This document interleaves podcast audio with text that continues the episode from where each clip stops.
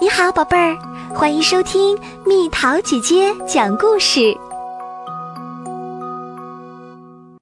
学会大声说不，学会悦纳自己系列。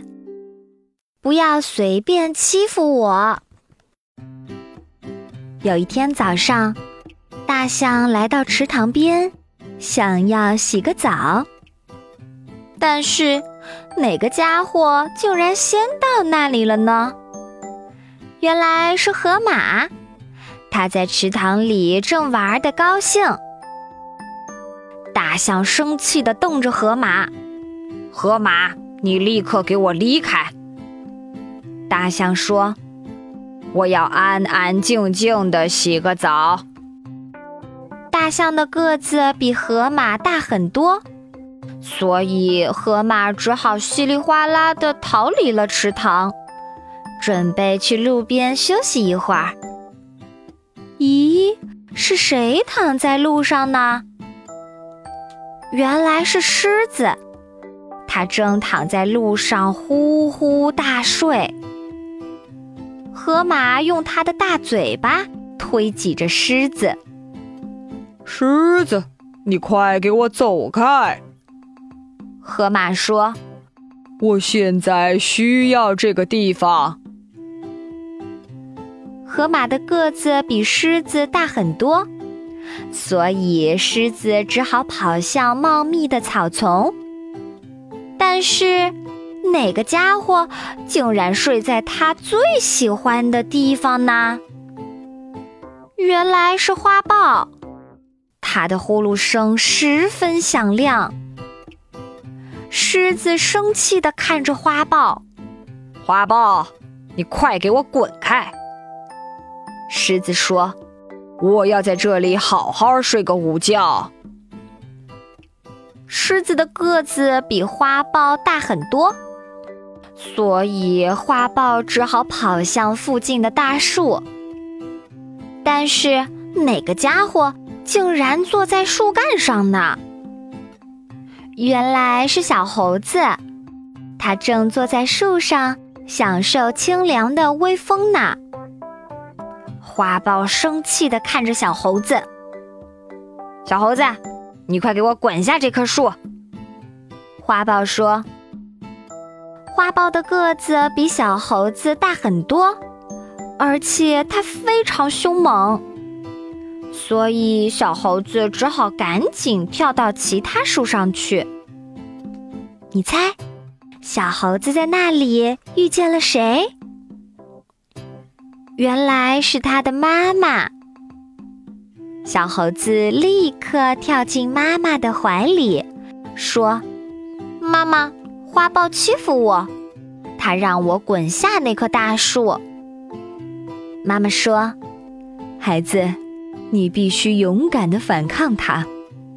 你回去告诉花豹。”那棵树干很宽大，足够你们两个一起待在上面了。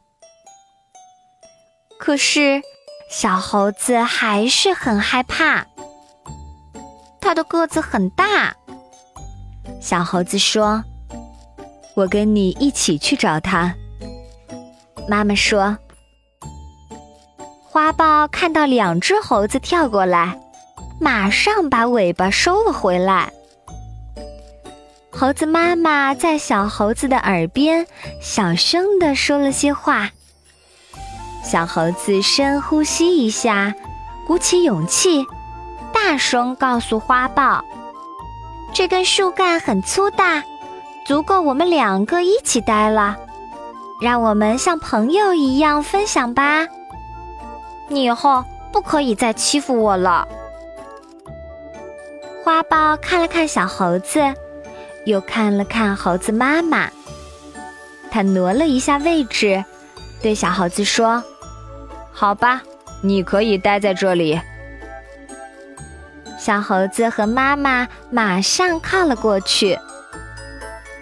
这时，花豹看见了正在茂密的草丛里睡觉的狮子，他想起狮子抢走了他睡午觉的地方。又想起小猴子刚才说的话，心里有了一个主意。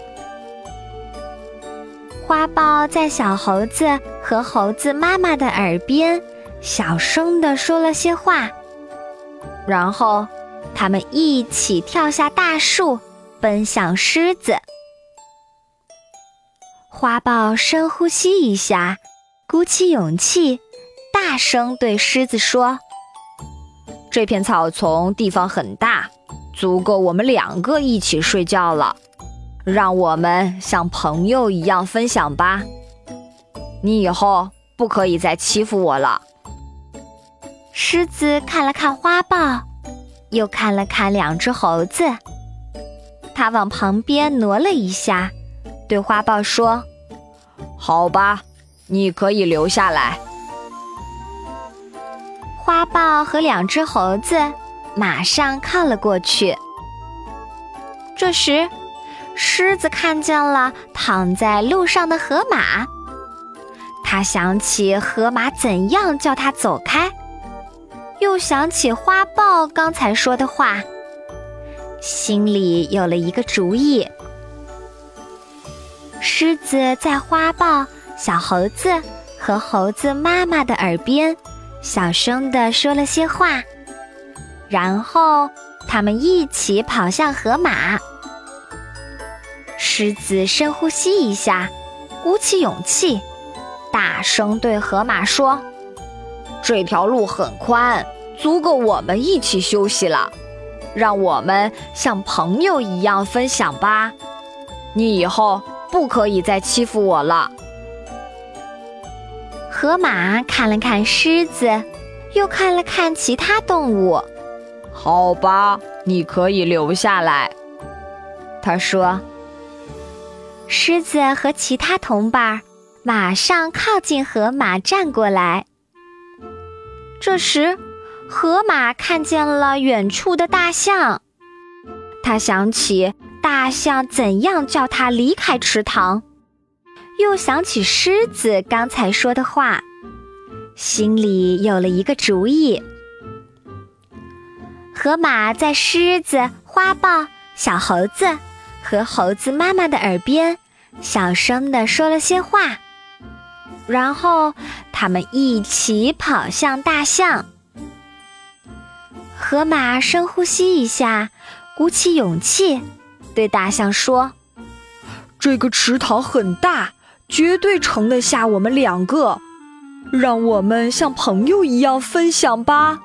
你以后不可以再欺负我了。”大象看了看河马，又看了看其他动物。好吧，下来吧，他说。河马立刻跳进池塘里。很快，他们就互相追逐着玩了起来。真好玩，大象说。真的很好玩，河马说。狮子、花豹、小猴子和猴子妈妈也一起跳进池塘里。猴子妈妈说：“这个池塘很大，不管是大个子还是小个子，都可以一起进来玩儿。以大欺小是不对的，一起分享才快乐啊！”